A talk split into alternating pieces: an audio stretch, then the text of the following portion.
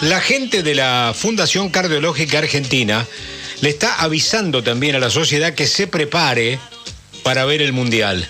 ¿De qué manera? Cuidándose. Vamos a hablar unos minutitos con la doctora eh, Ana Salvati, que es presidenta precisamente de la Fundación Cardiológica Argentina, para saber cuáles son las recomendaciones que están estableciendo y que ganen espacio público para que la gente las tenga en cuenta. Señora, soy Fernando Bravo. Buenas tardes. ¿Cómo le va? Hola, ¿qué tal? Buenas tardes. Bueno, decía yo, ¿cuáles son el pensamiento, las recomendaciones que ustedes quieren este, expresar para que la gente, bueno, se tome un poco en calma, si es que se puede, el Mundial de Fútbol? Exactamente eso, tómenlo con calma y disfrútenlo, pero moderen la pasión. Eh, esto es algo que nos preocupa siempre, la salud cardiovascular de la población en general, pero sabemos que los momentos de mundiales son situaciones de mucho estrés, y más un país futbolero como el nuestro, que lo vive como si estuvieran los 47 millones de argentinos pateando la pelota. Entonces, lo que nosotros planteamos es lo siguiente. En el mundial, en los mundiales aumentan los números de infartos y de eventos cardiológicos porque el estrés es un desencadenante. Claro. Ahora, la mayoría de estos eventos que se producen, se producen en gente que ya tiene factores de riesgo que lo predisponen y que muchas veces no los conoce o no los trata adecuadamente para evitar que este momento de estrés sea el desencadenante final que lo lleve a un evento desagradable. Entonces, por eso es que nuestra campaña es que prevengan, que conozcan los números de su salud, los números de su colesterol, de su presión arterial, de su azúcar en sangre, de su perímetro de cintura, que adquieran hábitos saludables, porque si nosotros cuidamos todo eso, la situación de estrés del mundial va a impactar menos y tenemos menos riesgo de un infarto. ¿Hay alguna, ¿Hay alguna receta, alguna manera para que la gente, digamos, tome una actitud de decir, bueno, no me pongo nervioso? ¿Qué, qué, hago? A ver, ¿Cómo hace? ¿hay algún ejercicio previo para no ponerse tan nervioso? Es difícil no ponerse nervioso y sobre todo en las situaciones cuando el equipo del cual uno es fan no le está yendo bien o cada vez que vienen las situaciones de penales. Esos son los momentos más críticos donde la gente se estresa más.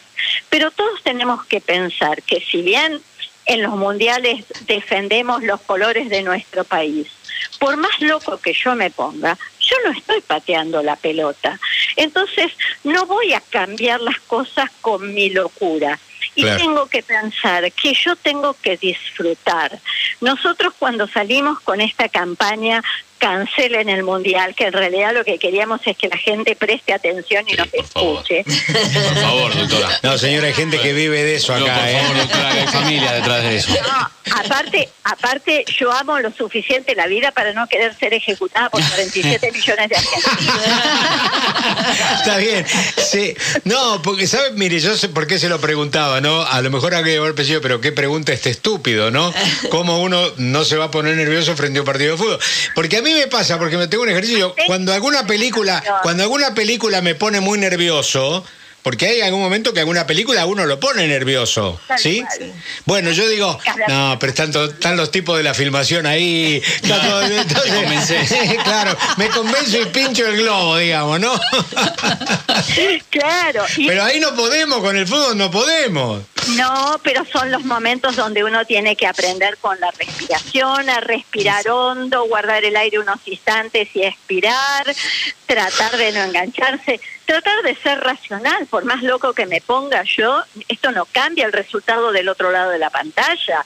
Claro. Este, y, y tratar de pensar que esto es un momento de placer para muchos y que no hay peor lugar para mirar el partido de fútbol que adentro de la unidad coronaria. está bien, está bien. Estas cosas no nos deben pasar. Entonces, eh, tratemos de relajarnos, de verlos como que esto es lindo y si nos va bien lo vamos a festejar Y si nos va mal, dentro de cuatro años habrá otro mundial. Está bien. Pero mi corazón me tiene que durar toda la vida. Sí. No lo, no lo puedo destruir en algo que no me va a cambiar la vida a mí. Exactamente. Entonces, tengo que hacer los controles, tengo que saber si soy hipertenso, si soy diabético, si tengo colesterol alto, tengo que saber que fumar es malo en todas sus versiones y cualquier número de cigarrillos. Cuanto más fumes son peores, pero un cigarrillo ya aumenta el riesgo. Entonces, hay que dejar esos hábitos, hay que hacer ejercicio. Si me pone muy nervioso el partido, me levanto y hago un poquito de ejercicio y eso me Está bien. ayuda a relajar. Y a ver, un partido de pronto, ¿es recomendable verlo con una buena picada y un poquito de algún traguito que... Bueno, Ah, bueno. necesario para relajar.